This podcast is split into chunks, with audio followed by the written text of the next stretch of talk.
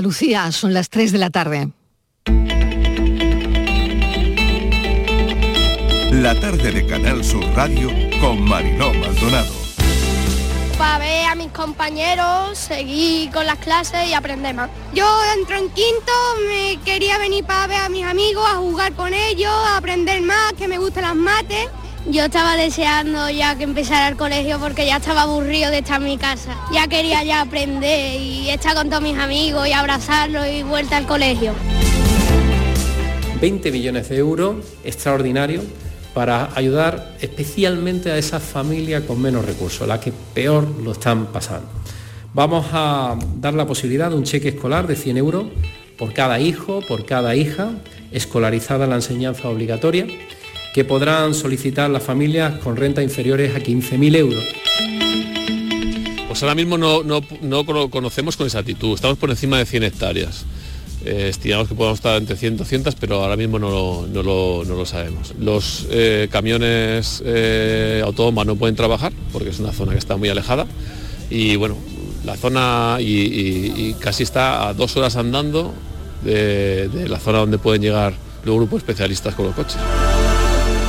Todavía sigue siendo bastante calor, la humedad bastante seca y el viento pues sí nos ha respetado un poco, está, entrando de sur, lo cual nos trae el, incendio hacia los pueblos. Esta noche se prevé que se venga de norte, con lo cual es favorable para nosotros porque se va a meter dentro del incendio.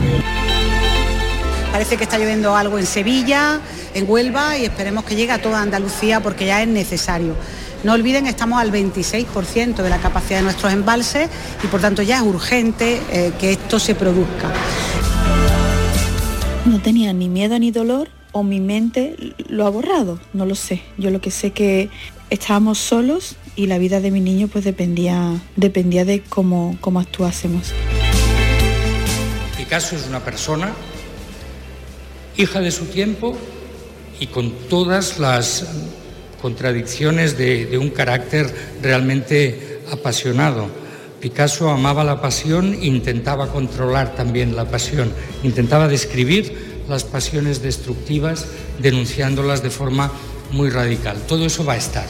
Lo que no hemos hecho es tomar la decisión, por ejemplo, de decir, como algunos aspectos de la vida personal de Picasso no nos gustan, pues no vamos a promover el conocimiento de su obra. Algo increíble, ¿no? Poder tener esta copa en mis manos, poder tocar el número uno del mundo. Eh, para mí es algo que, he soñado desde, que empecé a jugar a tenis, desde que, bueno, desde el principio de todo.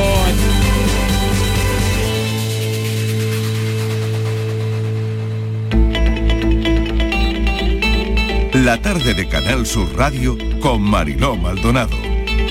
¿Qué tal? ¿Cómo están? Sonidos que marcan la actualidad. Acaban de oír los sonidos del día en nuestra línea de audios esperando el primer envite contra la sequía. Queremos que llueva, que llueva. En algunos puntos de Andalucía ya lo está haciendo débilmente. Primer día oficial de cole, para algunos mejor que para otros. Y muy pendientes del incendio en los Guájares en Granada, se han quemado ya más de 3.000 hectáreas en el paraje de las Alpujarras. Este es el quinto día de lucha contra el fuego, así que estaremos pendientes y ojalá, ojalá llueva. Abrimos con un importante avance científico para la cura del cáncer. Investigadores americanos han creado un test pionero en el mundo que es capaz de detectar el cáncer antes de que aparezca algún síntoma en los pacientes. Los científicos no paran de trabajar en el diagnóstico precoz del cáncer, en tratar de adelantarse. El test detecta si hay presencia en la sangre de ADN tumoral en un paciente sin que haya tenido ningún síntoma. Para el ensayo se han prestado más de 6.000 personas mayores de 50 años. El objetivo son los cánceres de páncreas, intestino delgado, estómago, para los que no existen cribados. Así que buen avance científico que han hecho estos americanos que han creado un test pionero en el mundo capaz de detectar en el cáncer antes de que aparezcan síntomas. La mirada sigue puesta en el Reino Unido. El emérito ha sido invitado al funeral de la reina Isabel II. Lo acabamos de oír en el informativo de Fran López de Paz. El emérito ha sido invitado al funeral. Veremos qué ocurre. Este fin de semana nos hemos enterado de cómo cuidan los británicos las despedidas a Isabel II. Hoy los escoceses le darán el último adiós antes de que el féretro viaje a Londres. Todo esto coincide, como ya saben, con la gira de su hijo, el rey Carlos III, que ya tendría que ganarse el cariño de sus ciudadanos. Este fin de semana el tintero, que lo habrán visto seguro, el tintero le ha quitado puntos en las redes sociales. No es del siglo XXI que tengas que firmar un documento y tú mismo no retires un tintero que te estorba. Dos nombres propios de este lunes. Carlos Alcaraz, ya lo saben también a esta hora, y Javier Marías. Bueno, en cuanto a Carlos Alcaraz, dicen que es historia del tenis y bueno, lo, comprobamos ayer, el número uno del mundo, más joven de la historia del tenis, 19 años, recién cumplidos. El US Open de tenis es suyo ya. Todavía tiene que descubrirse a sí mismo, tiene poderes que todavía desconoce, eso decía la prensa deportiva hoy, golpes que no sabe aún ni que puede dar. Dicen que lo que se ve no es lo que hay, que hay mucho más. Cuando tenía 12 años dijo que su ídolo era Roger Federer y que su sueño era ganar Roland Garros y Wimbledon. Bueno, pues ha empezado fuerte con el US Open. Y de Javier Marías se dice que tenía que crear el estilo literario por encima de la trama, cambió la literatura de los 70, falleció a causa de una neumonía, ayer tenía 70 años y 50 de creación literaria con millones de lectores en el mundo. Un escritor clave de nuestra literatura, gran referente de la narrativa en español. Hoy sus lectores han tenido la posibilidad de recordarlo subiendo algunos párrafos de eh, sus obras a las redes sociales. Yo he elegido uno también, así que ahí va.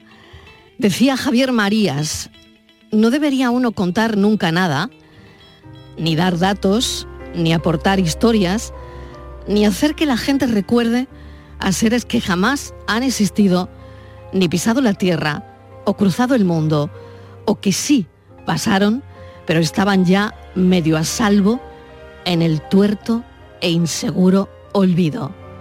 Bienvenidos a la tarde.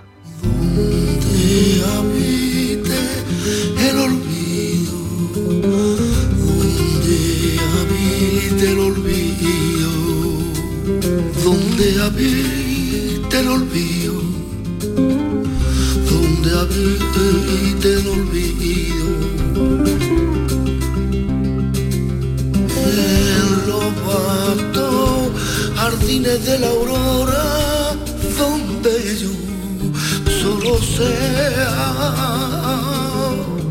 memoria de una piedra sepultada entre ortigas sobre la cual el viento escapa a su insomnio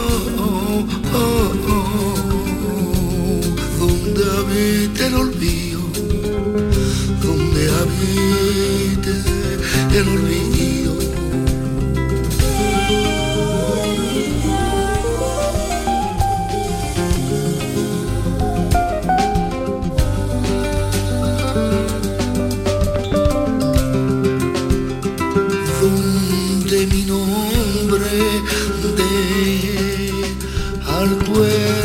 Designa en brazo de los siglos, donde el deseo no exista, donde habita el olvido, donde habite el olvido.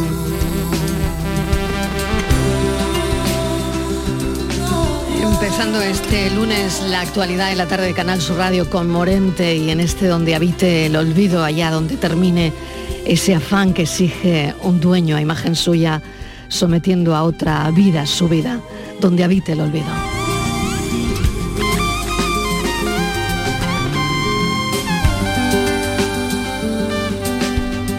En esa gran región donde el amor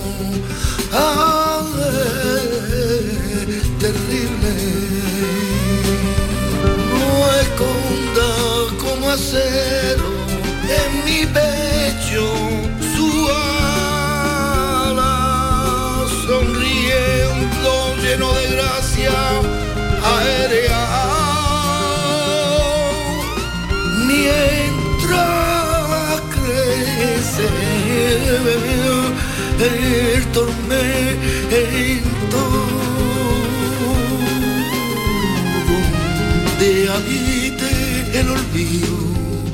donde habite el.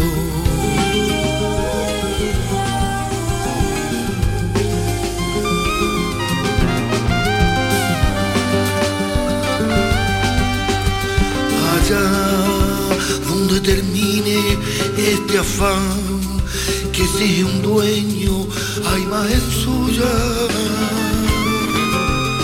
sometiendo a otra vida su vida sin más horizonte que otros ojos frente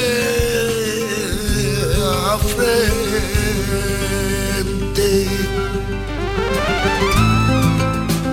3 y 12 minutos de la tarde estamos llegando al final de un verano que no olvidaremos por las temperaturas tan elevadas y las horas de calor cada vez más frecuentes. Decía hace un instante en el arranque que estamos esperando la lluvia como, como agua de mayo, como dice el refrán. Estíbaliz Martínez, mesa de redacción, ¿qué tal? Bienvenida.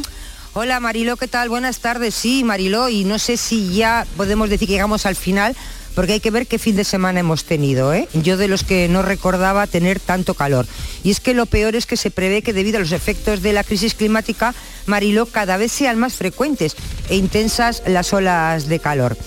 Entonces, para afrontar y mitigar estos efectos, porque este calor tiene unos efectos negativos en las personas, bueno, pues para mitigar en lo posible, las administraciones han puesto en marcha unas iniciativas urbanísticas con el objeto mm, de que se lleve mejor el calor y que esta problemática pues sea mm, más llevadera, ¿no? Entonces, estos espacios, estas iniciativas urbanísticas en las que están trabajando ya distintas administraciones son lo que se conoce como refugios climáticos. ¿Qué son? Bueno, pues buscan crear entornos eh, más amigables en la que las personas puedan combatir ese estrés, ese calor tan extremo. Por ejemplo, puede ser un espacio abierto, puede ser un espacio cerrado, que tenga una temperatura, se calcula una temperatura confort de unos 25 y 29 grados y que gracias a su diseño pues tenga en algunos casos pueda tener sistema de climatización o también una estructura vegetal que ya sabemos que eso da muchísimo calor. En España ya han empezado. Sí es verdad que eh, es algo bastante común más en América y en otros países de, Europa que ya disponen de esta red de, de espacios eh, para mitigar el calor. Pero en España, Mariló eh, también ha empezado. Fue Barcelona la pionera en crear esta red en el año 2019, a la que le ha seguido este verano eh, Bilbao y también Sevilla eh, que ha habilitado tres centros cívicos, aunque de una manera más tímida, pero ya está, ¿no? Y también Vito- eh, Málaga, Mariló, eh, tiene ahora mismo, entre todos sus proyectos, tiene estos planes, ¿no? Crear estos refugios climáticos. Así que refugios climáticos para combatir el calor. Pero fíjate que me estaba pensando, con toda la que tenemos el gas, el invierno que viene duro, ¿servirán también estos refugios climáticos? ¿Estarán pensados para resguardarnos también del frío del invierno si vienen duras? Claro, vamos a hablar todo eso y sobre todo empezando por preguntar al experto qué es un refugio climático, porque claro, esto no solo consiste en poner una pegatina diciendo refugio climático, no, no, no, no, no, no tiene nada que ver con eso. Javier Martín Vide es catedrático de Geografía Física de la Universidad de Barcelona. Profesor, bienvenido, gracias por atender nuestra llamada. Gracias a ustedes por la invitación. ¿Qué es un refugio climático? Bueno, ustedes lo han resumido muy bien. Es un espacio tanto cubierto como al aire libre, donde podemos garantizar que para las horas centrales del día, las más calurosas, las personas que estén allí tengan una temperatura eh, relativamente confortable, alejada de los excesos de calor que hemos padecido tanto este, este verano, que todavía no ha acabado, y por otra parte haya agua si son espacios al aire libre que tengan sombra, bosque, eh, abundante, arbolado, si son espacios interiores sin perder su función, por ejemplo, bibliotecas, museos, centros cívicos, centros sociales, incluso polideportivos, sin perder la función que tienen, puedan disponer de unas áreas también con agua para beber, para refrescarse y con una temperatura que esté en unos niveles que no alcance los 30 grados. Eh, de este modo, facilitamos que las personas que no disponen de aire acondicionado en su casa o que están en unas condiciones precarias eh, de tipo pues, constructivo puedan eh, pasar esas horas más crudas, diríamos, del día en esas condiciones, digamos, más favorables. En un principio están pensados para las horas diurnas, y el problema que estamos apreciando es que hay un exceso también de calor nocturno. ¿Qué noches hemos pasado tan sofocantes en este, en este verano de 2022? Hablamos de noches tropicales, aquellas en que la mínima no baja de 20 grados en el exterior. Y hemos tenido incluso que proponer nueva terminología, noches tórridas, que son noches en que el termómetro no baja de 25 grados y ya en muchas ciudades españolas, de Andalucía en particular, hemos tenido ya este verano muchas noches tórridas. Los estudiosos eh, del campo de la biomedicina se han dado cuenta de que aumenta claramente la morbilidad, es decir, los ingresos hospitalarios y la mortalidad de aquellas personas de edad avanzada o con enfermedades crónicas precisamente por el exceso de calor nocturno.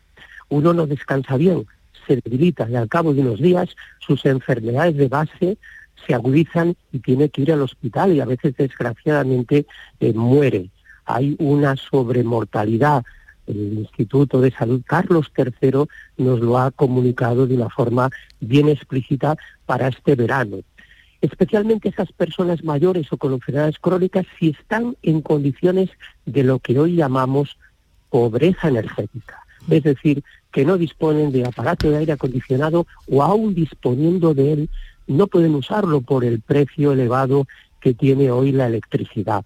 Los refugios climáticos que no imaginábamos hace 10 o 15 años ya están en algunas ciudades españolas, ustedes lo han expresado muy bien, y cada vez habrá más pero hemos de pensar también en las horas nocturnas, que no son tan llamativas porque no tenemos 40 grados, pero tenemos temperaturas muy altas.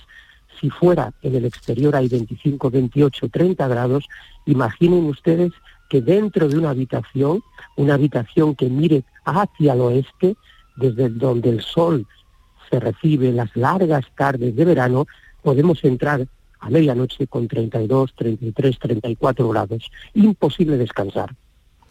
Hay ciudades, lo acaba de comentar profesor, eh, que esto ya se está poniendo en marcha, es, es una realidad. Eh, corroboro todo lo que ha comentado, ¿no? porque es verdad que hemos informado de muertes ¿no? por golpes de calor este verano, desgraciadamente. Gente mayor y gente muy joven, ¿no? También eh, recordaremos todos la, la muerte de ese señor barrendero, ¿no? Que pues 55 años eh, tenía, en fin. Es, tremendo todo eso, pero em, a mí me gustaría saber si habrá un recorrido para esos refugios climáticos y, todo esto de implantación eh, bueno, e, en todo el país eh, sería, mm, tardaría mucho tiempo estamos obligados a disponer en todas las ciudades eh, de esos refugios climáticos. Por una parte, cubrir bien cada ciudad, eso significa que de casa de uno no estén a más de 10 minutos caminando, porque si el ciudadano tiene que desplazarse media hora para llegar a un refugio climático, a lo mejor no llegará, ¿verdad? Dicho así de una forma muy explícita. Mm, y es verdad que Barcelona fue pionera en este sentido y su área metropolitana ya tiene disponibles pues dos centenares de refugios climáticos que van pues eh, localizados en los mapas y demás, pero todas las demás ciudades, también Sevilla tiene ya iniciativas, tres han dicho ustedes, efectivamente, hay otras ciudades como Málaga, también Andaluza o Murcia o Vitoria que también están realizando propuestas y Bilbao también este verano ya disponía de algún refugio climático. Creo que todas las capitales eh, españolas, todas las ciudades españolas de una cierta entidad, e incluso no muy grandes, deberían eh, ofrecer a sus ciudadanos eh, esta posibilidad de que pasen esas horas más difíciles del día, del centro de la jornada, en ese ambiente pues con una temperatura más agradable, más confortable, con abundancia de agua, etcétera. Sí, eh, es obligado, estamos obligados porque la tendencia de la temperatura que vamos observando va al alza, continúa creciendo. Quizás el verano del 2023 no será tan duro, eh, tan caluroso como el actual, pero la tendencia es que vaya cada vez ocurriendo veranos más cálidos con olas de calor muy frecuentes, repetidas y con esos excesos que afectan ciertamente a la salud humana. Y está claro que hay que adelantarse, Estíbaliz. No sé si tienes alguna cuestión más para el profesor Martín Vide. Sí, eh, profesor, eh, muy buenas tardes. Le estoy escuchando muy atenta y claro, está hablando de estos lugares que no sé, estaba pensando, digo, quizá lo que hace, lo que hacemos, ¿no? Cuando viene esta la de calor y, no se puede soportar y nos metemos en los centros comerciales, que es el único sitio donde realmente se está fresquito, ¿no? No sé si es un poco, porque refugio climático, yo estaba intentando visualizarlo y no sé exactamente cómo sería, si son unos sitios, pero claro, un centro comercial, claro, no sé si es públicos. Te, ves un poco obligada a andar, porque en un centro comercial, ¿qué haces? Estás obligada a andar, a, a sentarte y consumir algo, pero quizá estos sitios serían un poco eso, pero con para estar, claro, serían sitios para estar, tranquilos, para huir del calor, ¿no? Claro. ¿Qué serían como salones? Estar tranquilos, sí, estar tranquilos, relajados, eh, leyendo, por ejemplo, o cualquier otra actividad, pero que no exija mucho ejercicio físico, porque entonces estamos eh, yendo en contra de resolver el problema, ¿verdad? Yo tengo en mente, si me permites, aquí en Canal Sur, pues pedir que algunas cadenas eh, por ejemplo, de grandes supermercados, que en España hay algunas, eh, pues pudieran tener también un espacio eh, con sillas o con fin, la disponibilidad de sentarse para si no compradores, aquellas personas que en esos días terribles de nuestro verano, tórrido, pudieran pasar ayer unas horas confortables, tranquilas. Es una solicitud que hago desde desde su canal, desde el Canal Sur, ¿verdad?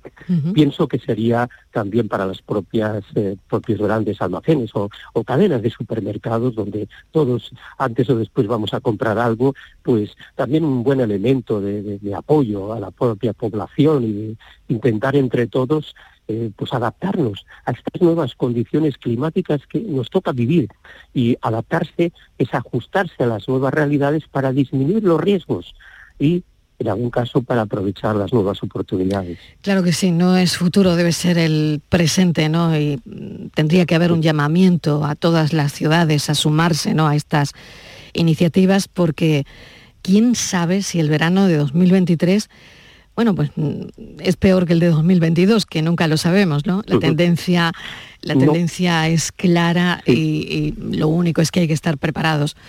Profesor Martín Vide, mil gracias por habernos acompañado y hablarnos de esto que empezamos a hablar y que esperemos constatar los refugios climáticos. Gracias, un saludo.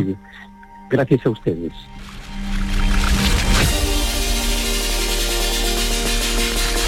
La tarde de Canal Sur Radio con Mariló Maldonado. También en nuestra app y en canalsur.es. Ahora es el momento de opositar. Más de un millón de empleados públicos se jubilarán en los próximos 15 años. Aprovecha la mayor oferta de plazas de la historia y hazte funcionario con la Academia Líder en Aprobados. academiajesusayala.com El paso de opositor a funcionario. Disfrutar de los mejores musicales del mundo es una experiencia. Sentir la adrenalina en parques temáticos llenos de aventura es una experiencia. Perderse por museos de fama internacional es una experiencia. Y todas están en Madrid. Viajes El Corte Inglés te asesora sobre la que más se adapta a ti. Reserva desde solo 15 euros y sin gastos de cancelación, con niños gratis o con grandes descuentos. Consulta condiciones en Viajes El Corte Inglés y vive una experiencia llamada Madrid. La mesa de siempre. A la calita de siempre. La cabaña de siempre. Las butacas de siempre. La ruta de siempre. Para regalo como siempre. Sueldazo del fin de semana de la 11. Todos los sábados y domingos puedes ganar un premio de 5.000 euros al mes durante 20 años. Más 300.000 al contado. Bien, acostúmbrate. A todos los que jugáis a la 11, Bien jugado. Juega responsablemente y solo si eres mayor de edad. Hola amigos, aquí seguimos contigo una temporada más en la noche de Canal Sur Radio con Rafa Cremades. Con las mejores sorpresas, música, diversión y todo, todo lo que ya sabes que tiene este gran club en el que hemos convertido nuestro programa de radio. La noche de Canal Sur Radio con Rafa Cremades. De lunes a jueves, pasada la medianoche. Canal Sur Radio, la radio de Andalucía.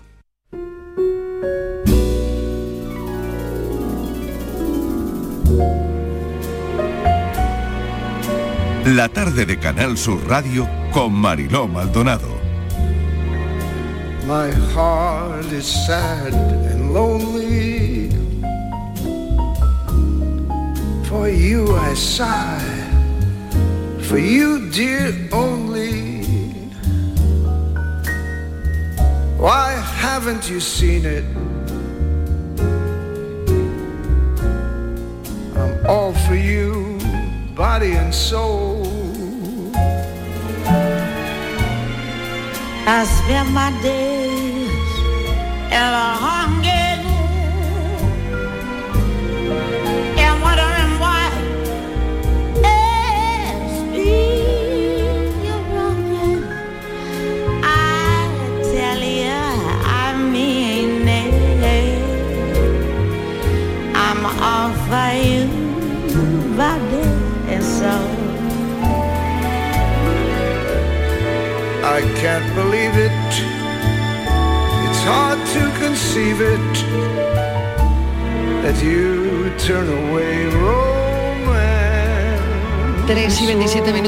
tarde seguimos con la actualidad. España sufrirá en el 2027 un déficit de 9.000 médicos. En 13 años faltarán, según algunos cálculos, más de 17.000 especialistas. Por poner un ejemplo, como la proporción de niños se sigue reduciendo por la caída de la natalidad, la población mayor de 75 años aumenta. Así que en el futuro puede que hagan falta menos pediatras, pero más especialistas que traten enfermedades crónicas asociadas con el envejecimiento. Esto es solo un ejemplo. Los médicos también envejecen. Han envejecido, de modo que los mayores de 60 años representan el 21% Estivaliz.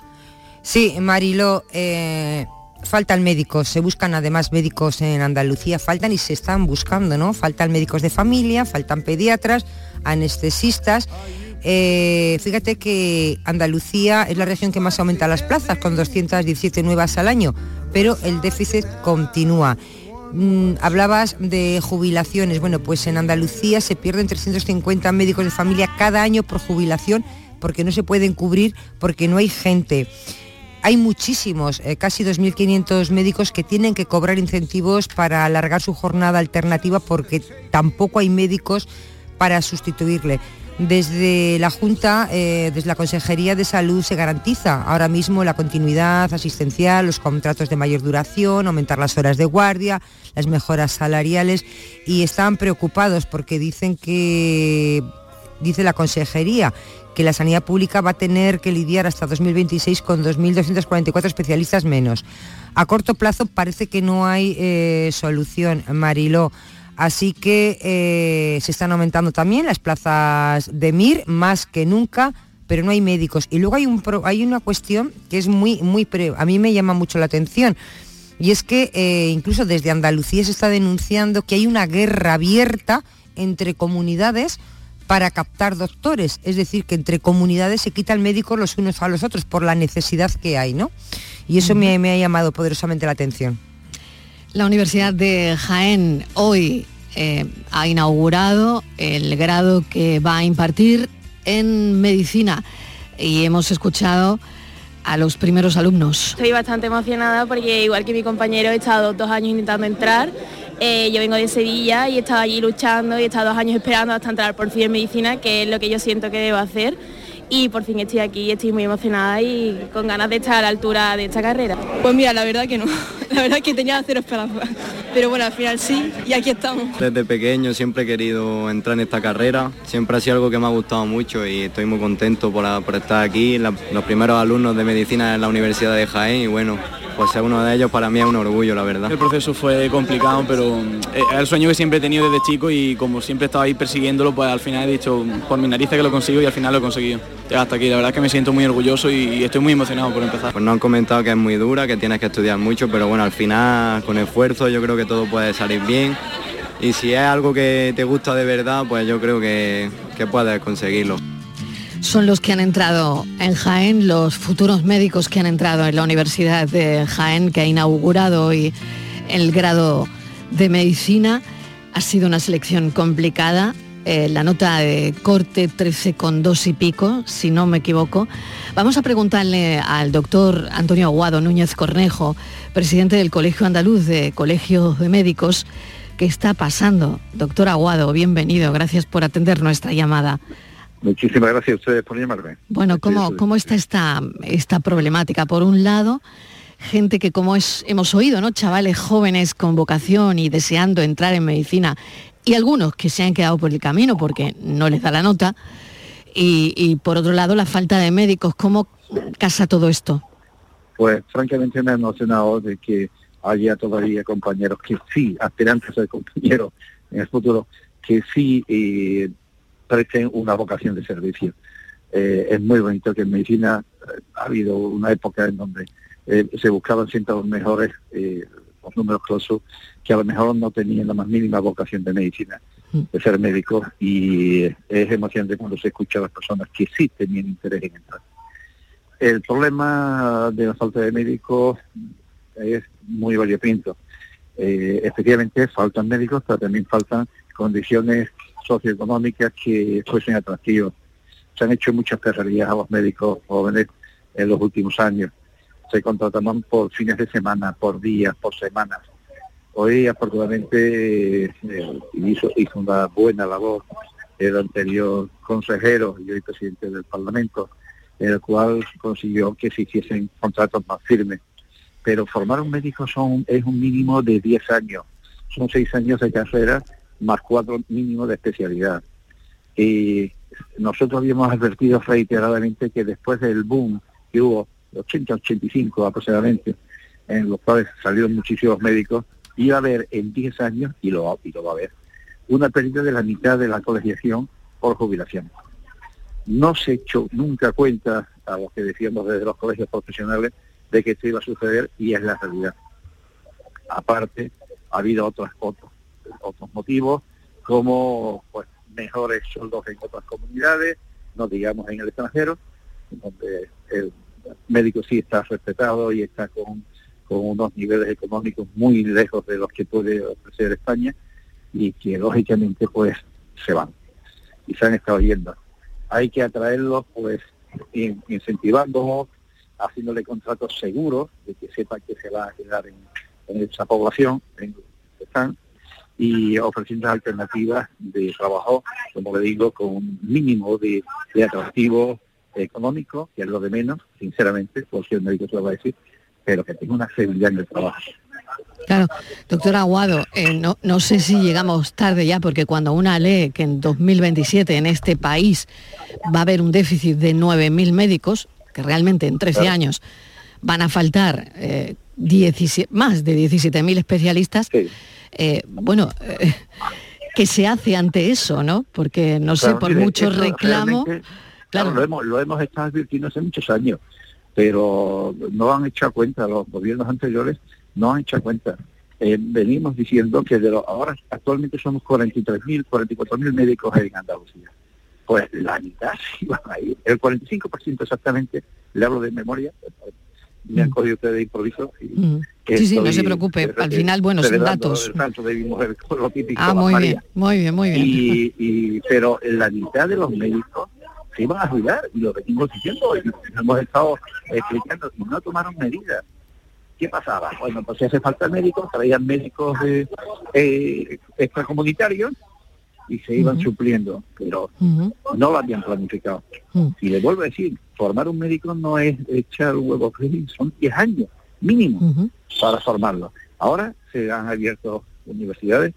Yo felicito sinceramente de todo corazón a, a Jaén y Almería y sí también pediría que, si es posible, eh, vuelvan a ser los profesores de las facultades de medicina que sean médicos. Es un tema que siempre nos ha preocupado a nosotros.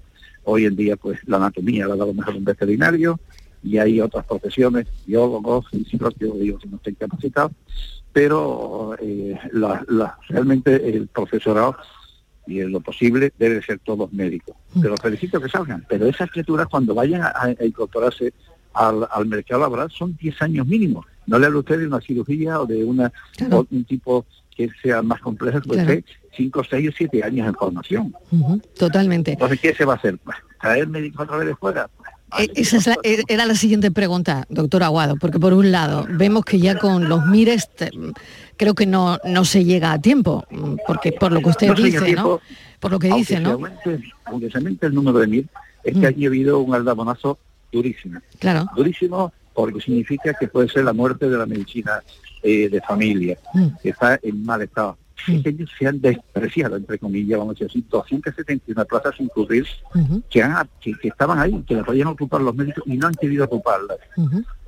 Eh, más los médicos que además después de haber, haber la prueba e incorporarse han renunciado a seguir eh, esa especialidad. Claro, es que Eso esa es es la radiografía, ¿no? Lo que usted acaba de comentarnos, 271 plazas sin cubrir, ¿no? Por un lado. sin cubrir, Claro. no lo han cogido. O sea, que, que Claro. imagínese usted lo que significa no aprobar un MIR, Mm. estar eh, un montón de gente detrás intentando y que todo el mundo desprecie esas plazas. Claro.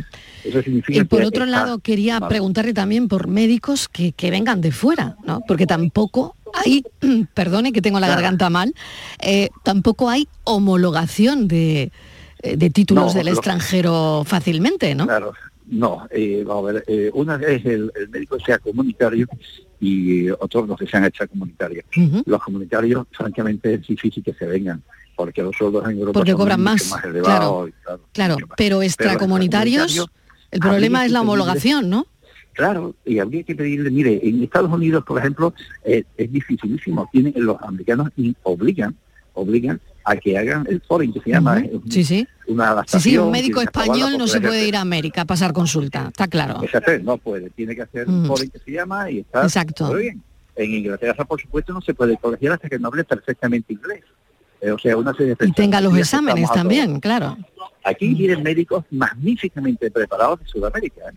magníficamente preparados, que a lo mejor vienen huyendo de una, una situación personal, política, lo que sea, que se vienen y que me consta que vienen muy bien preparados. Pero también hay médicos que vienen con una carrera que han estudiado a lo mejor pues cuatro años en Cuba, Ya, en vez de los seis ya. o diez años, o en Venezuela o sitios así. Y eso no es suplir. Lo que tienen que hacer es abrir, abrir la mano para que puedan entrar no solamente los mejores estudiantes, sino los, los médicos que por lo- la forma que puedan, o sea, los estudiantes que aspiren a médicos, que por la forma que sea, psicólogo sea, les garanticen que tienen una auténtica vocación de servicio, que a lo mejor tienen un expediente que son brillantes y no pueden acceder a la universidad. Claro.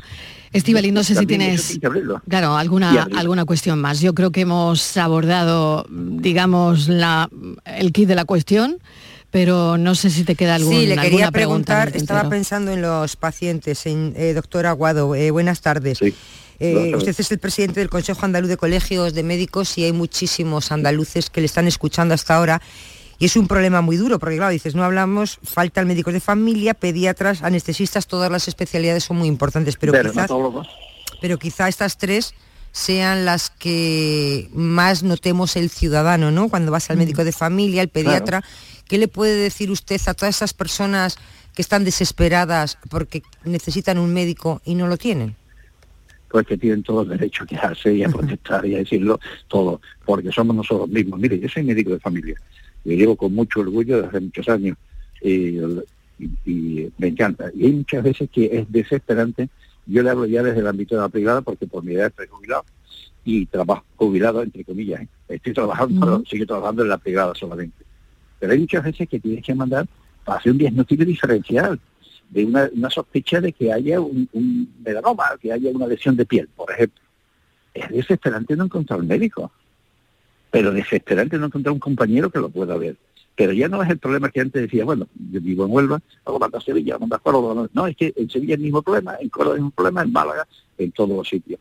¿Qué hay que hacer? Pues Yo creo que tiene que hacer un, un esfuerzo la consejería y ofrecer puestos eh, mejores, más atrayentes para que esas personas se queden a trabajar. Y no le, no le hablo solamente del ámbito eh, público, te hablo también del, del ámbito privado que es exactamente igual de conflictivo. No hay muchísimas especialidades porque las compañías que hacen, que tienen las mutualidades y, la- y las pólizas privadas, No pagan pues bien. no le ofrecen Claro. unos, unos honorarios que sean Mm.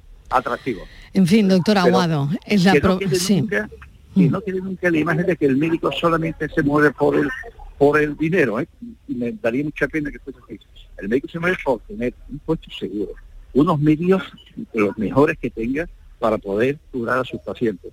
Y todos los médicos, afortunadamente, tenemos esa vocación de servicio a la, a la sociedad. Doctor Aguado, gracias por habernos atendido, aún siendo el santo de su mujer y que le hemos sacado de la comida. Así que le dejamos, le dejamos volver. hace, hace media hora. Sí, sí, sí. Pero siempre como estoy a vuestra Muchísimas y- gracias. Y, muy bien. Muchas Gracias gracias. porque queríamos hablar de esta problemática, doctor Aguado Bueno, Núñez Cornejo. gracias. Gracias, un saludo, presidente Adiós, del Colegio Andaluz del Colegio de Médicos. Y vamos ahora con la foto del día. Francis Gómez, ¿qué tal? Bienvenido, compañero. Buenas tardes, Mariló. La imagen de hoy es de Pepe Ortega. Ha desarrollado su trabajo durante casi dos décadas en prensa nacional como ABC, Cinco Días, La Vanguardia o la revista Hola, entre otras publicaciones. Sin olvidar su faceta de fotografía de autor, Pepe Ortega está especializado en retrato editorial, reportaje social, reportaje gastronómico, fotografía de calle y fotografía con dispositivos móviles. Ha participado y coordinado numerosas exposiciones y ha realizado workshops y cursos con colegas de National Geographic, Reuters o la agencia Magnum. Además es docente de talleres de imagen y desde hace años imparte masterclass de fotografía y edición con dispositivos móviles para redes sociales e internet. La foto del día para mí hoy es una foto del fotógrafo gaditano Francis Jiménez. Se trata de unos ojos pintados en la luna trasera de una furgoneta y un fondo de las grúas del puerto de Cádiz. Te veo porque te miro. Reza únicamente el pie de foto. Sencillo, simple y claro. La imagen me recuerda que somos lo que miramos. En esta actualidad gráfica en la que vivimos y que nos bombardea diariamente con miles de imágenes, noticias, anuncios y mucha, mucha telebasura, debemos recordar que no es obligatorio tener que verlo todo, ni soportarlo. Tenemos las retinas tan cargadas de imágenes sobrantes que no nos dicen ni nos llevan a nada, que solemos olvidar que muchas veces es más sano mirar hacia otro lado, que es lo único que no hay que hacer cuando se ve una injusticia. Está justificado y es más sano decidir qué es lo que nos guardamos en nuestras retinas, agotadas ya de tanta basura espacial informativa. Somos lo que miramos y dentro de esa expresión te veo porque te miro, porque decido lo que mirar o no en vez de que lo decida un algoritmo. Te veo porque te miro, no lo olviden y apunten la dirección de sus pupilas hacia algo que merezca la pena mirar. Soy Pepe Ortega, buenas tardes y buen lunes para todos. Mil gracias a Pepe Ortega, porque detrás de una gran foto siempre hay una magnífica reflexión de un fotoperiodista. Me quedo con la frase, casi que la, la acuñaría durante todo el día. ¿eh? No es obligatorio verlo todo. La tarde de Canal Sur Radio con Mariló Maldonado. También en nuestra app y en canalsur.es. ¿Buscas una fibra óptica que te dé más? Telecable Andalucía es tu operador local de confianza. Telecable. Fibra de 300 megasimétricos por solo 14,90 euros al mes y línea ilimitada de 24 gigas por 10,90. Contrata en Telecable Andalucía. Somos punto de venta oficial de Xiaomi. Telecable Andalucía. Conecta con lo que realmente importa. Centro de Implantología Oral de Sevilla. Campaña de ayuda al decentado total. Estudio radiográfico, colocación de dos implantes y elaboración de la prótesis, solo 1.500 euros. Nuestra web, ciosevilla.com o llame al teléfono 954 22 22 60. Después de un largo paseo, sacas de la mochila una botella de agua. Bebes el último trago y guardas la botella de plástico para después depositarla en el contenedor amarillo para que se convierta en la mochila de alguien, que después... En la economía circular, cuando reciclas, los envases de plástico se convierten en nuevos recursos. Recicla más, mejor, siempre. Lipasan y Ecoembes. Atravesaremos mares y océanos para traer hasta aquí las especias de otros mundos. No será fácil, pero la aventura merecerá la pena. Ven a nuestros restaurantes y navega por una cocina de ida y vuelta que conmemora la travesía de Magallanes hace 500 años. Hoteles de Sevilla y provincia. ProDetour, Diputación de Sevilla. La mañana de Andalucía con Jesús Vigorra es tu referencia informativa de las mañanas de Canal Sur Radio. Desde bien temprano, desde las 6 de la mañana, te cuento toda la información de cada día, las cosas que te interesan y que te afectan. Analizamos la actualidad en la tertulia, te ayudamos con tus problemas y buscamos el humor y el entretenimiento que te gusta. Ya ves, lo mejor para nuestra gente. La mañana de Andalucía con Jesús Vigorra. De lunes a viernes desde las 6 de la mañana. Canal Sur Radio, la radio de Andalucía. La tarde de Canal Sur Radio con Mariló Maldonado. Estos son nuestros teléfonos. 95 1039 105 y 95 1039 16. Hoy en Andalucía pregunta José María del Río, nuestro abogado experto en derecho de familia. Voy a dar el teléfono para los mensajes de audio 670 94 30 15, 670 94 30 15, 670 940 200, 670 940 200. Y esta mañana hablábamos en la redacción de un asunto que no nos quedaba demasiado claro y vamos a ver si podemos aclararlo reenviar sin consentimiento una foto de una mujer, ojo, ¿eh? con el pecho desnudo, en la que no se le vea la cara, es delito contra la, la intimidad. Estivaliz, esta mañana surgía el debate y no lo tenemos nada claro, ¿eh? Claro, no tenemos claro porque efectivamente eh, sabemos que no se pueden eh, mostrar eh, el cuerpo de una persona sin tu autorización, pero no se le ve la cara, o sea, no se sabe quién es. Entonces ahí nos generaba la duda, ¿no? Cuando no se identifica el cuerpo, a, qué persona corresponde, sabemos que no se pueden publicar fotos sin el consentimiento de la persona, pero cuando no aparece la cara, no se puede identificar, ¿esto también es un delito contra la intimidad? José María, ¿qué tal? Bienvenido. Bien halladas. Buenas tardes, Bueno, queremos, queremos esa respuesta que nos saque de dudas. Bueno, vamos a, a ver. Eh, eh, eh, vamos a diferenciar varias cosas. Para que, haya, para que haya delito tiene que haber una conducta que el Código Civil, que el Código Penal la conceptúe como tal. con esta modificación tan importante que ha ocurrido con respecto al tema de la libertad sexual de las mujeres, se ha modificado un artículo, y es el artículo 172, eh, que se define como delitos contra la libertad de las personas. Y dentro de, esta, dentro de esta modificación se añade un nuevo apartado a ese artículo que dice, mm, más o menos, pues el que sin consentimiento de la persona eh, utilice eh, una fotografía en redes sociales o en algún tipo de perfiles falsos o por algún medio, siempre y cuando provoque una humillación o una afectación a esa persona, puede ser penalmente condenado. Eso es lo que dice la ley, es decir, abre la oportunidad a los jueces de poder sancionar una conducta en la que yo participe y exponga públicamente y humille a una mujer o una persona eh, por utilizar una fotografía sin su consentimiento en redes sociales. Pues estamos hablando de publicidad. Ahora bien, ¿qué es lo que pasa cuando esa fotografía eh, no aparece identificada con la cabeza de la persona o con la cara de la persona?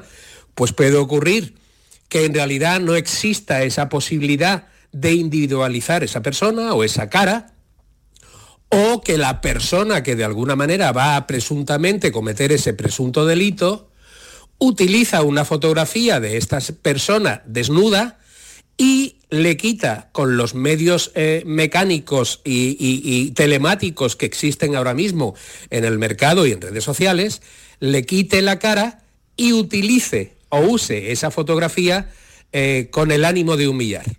Claro, si lo que yo recibo es una fotografía sin cara, yo la publico, cosa que no debería hacer, sobre todo si en realidad tiene algún contenido sexual, y es imposible eh, determinar o individualizar a quién corresponde esa fotografía, es bastante complejo que un juez pueda denunciar. Ahora bien, si yo en mi cúmulo de maldad utilizo la foto de una persona, le quito la cara, le privo de una serie de circunstancias, modifico esa, esa fotografía, ese, esa situación y la publico, desde luego con ánimo de humillar, pues entonces habré cometido el delito, porque, como bien sabemos, las redes sociales son públicas, son universales, pero también los IPs, es decir, los controles que tiene cada ordenador, pueden determinar y pueden individualizar las personas, lo que se ha remitido y si la conducta es o no es culpable. Bien, entonces,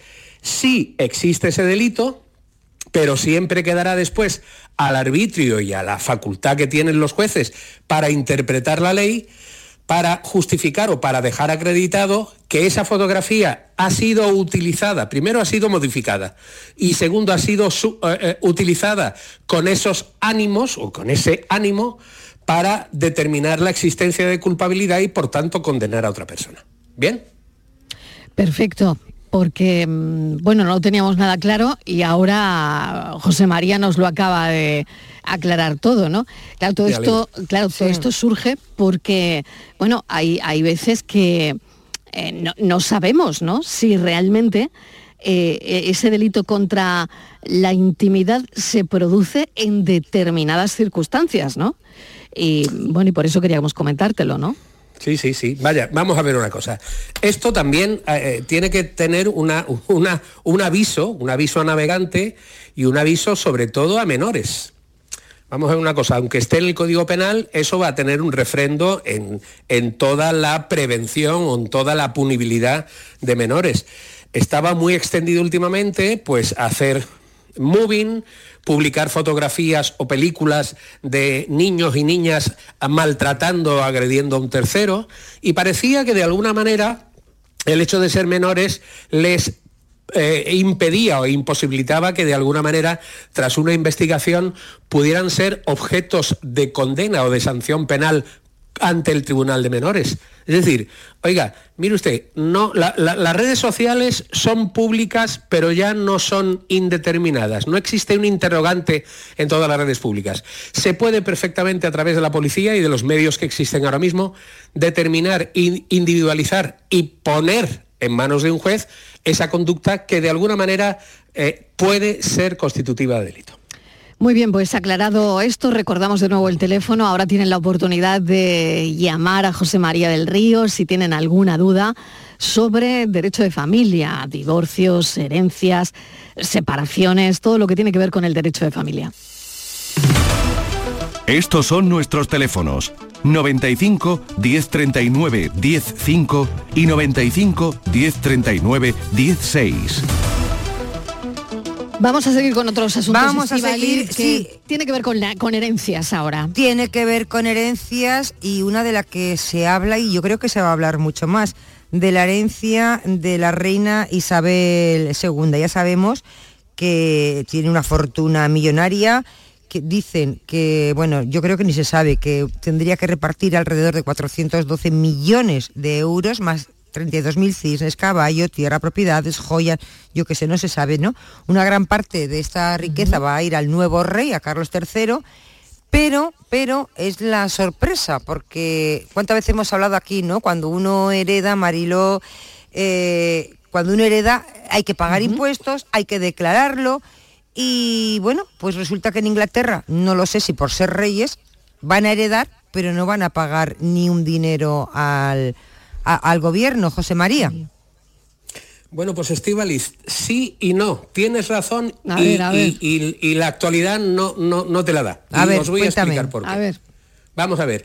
La ley británica trata a la autoridad real de la monarquía con una inviolabilidad propia hasta extremos fiscales. Es decir, hay una ley británica que exonera, que exculpa, que evita que no la Casa Real, sino Su Majestad la Reina, y en este caso el Rey, tengan que pagar impuestos. Eso ya lo dice la ley.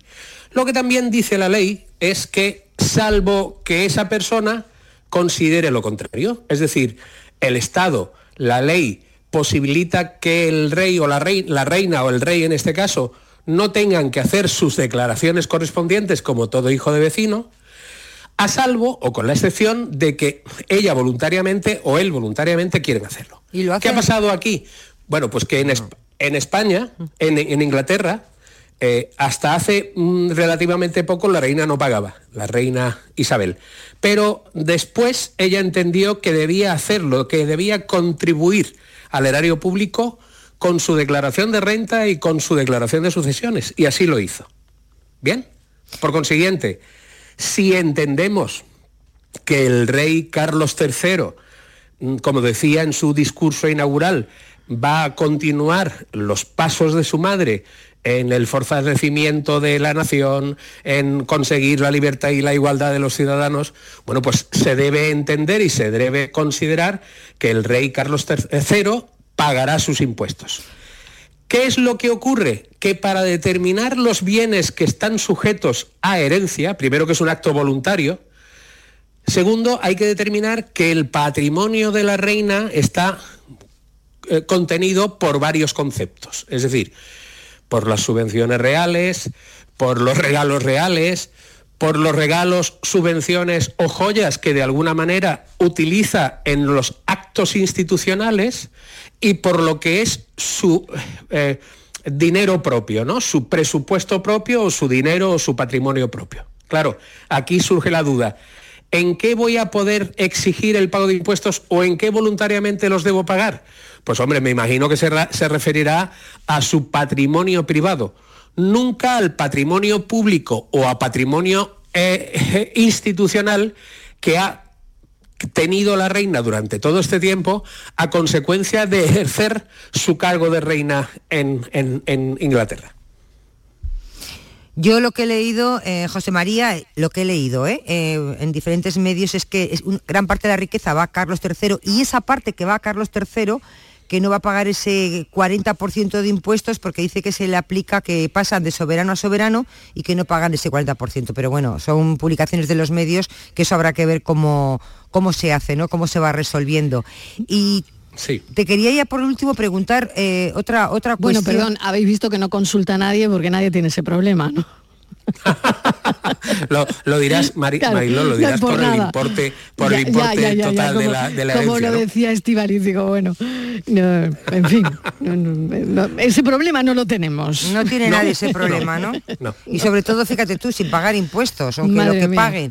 Porque bueno, yo no sé lo que, lo que pagarán. Otra cosita. Sí, sí, te he eh, interrumpido, Estivaliz. Adelante con la pregunta que querías hacer. No, eh, era una cosita que es que ha salido un, un teletipo que me ha llamado, me ha llamado mucho, mucho la atención porque es del testamento solidario. Resulta que el año pasado eh, aumentaron casi más de un 30% todos los testamentos solidarios que se están haciendo.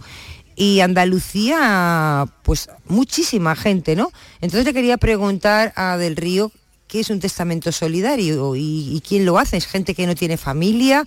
Gente que, no sé, que tiene grandes fortunas y le deja esa parte, ese tercio de libre disposición a, alguien, a una ONG, por ejemplo? Sí. Bien, vamos a ver. El testamento solidario exige necesaria y obligatoriamente que el testador haga testamento ante notario. Bien, porque de alguna manera esa es la única fórmula que tiene la ley y que posibilita al eh, testador disponer de un tercio de sus bienes como libre disposición. ¿Qué significa? Una herencia nunca puede afectar a la legítima ni puede afectar a la mejora, que son los dos tercios en los que se divide también la herencia. Por consiguiente, yo, si voy al notario, dejo la legítima estricta y la mejora a nombre de mis hijos, puedo perfectamente hacer una disposición testamentaria que diga, y lego el tercio destinado a libre disposición a Cruz Roja a efectos de que dispongan de ese dinero para sus fines sociales. Ese es el testamento solidario. ¿Por qué digo que necesariamente tiene que haber testamento? 20 pues por segundos, razón. 20 segundos. Porque si no hay testamento, no se puede hacer porque la ley no defiere esa posibilidad, sino que iría directamente a los herederos forzosos. José María del Río, mil gracias como siempre, un beso enorme, cuídate mucho. Hasta la semana que viene, Estivaliz, hasta ahora. Igualmente. Adiós. Buenas tardes. Noticias.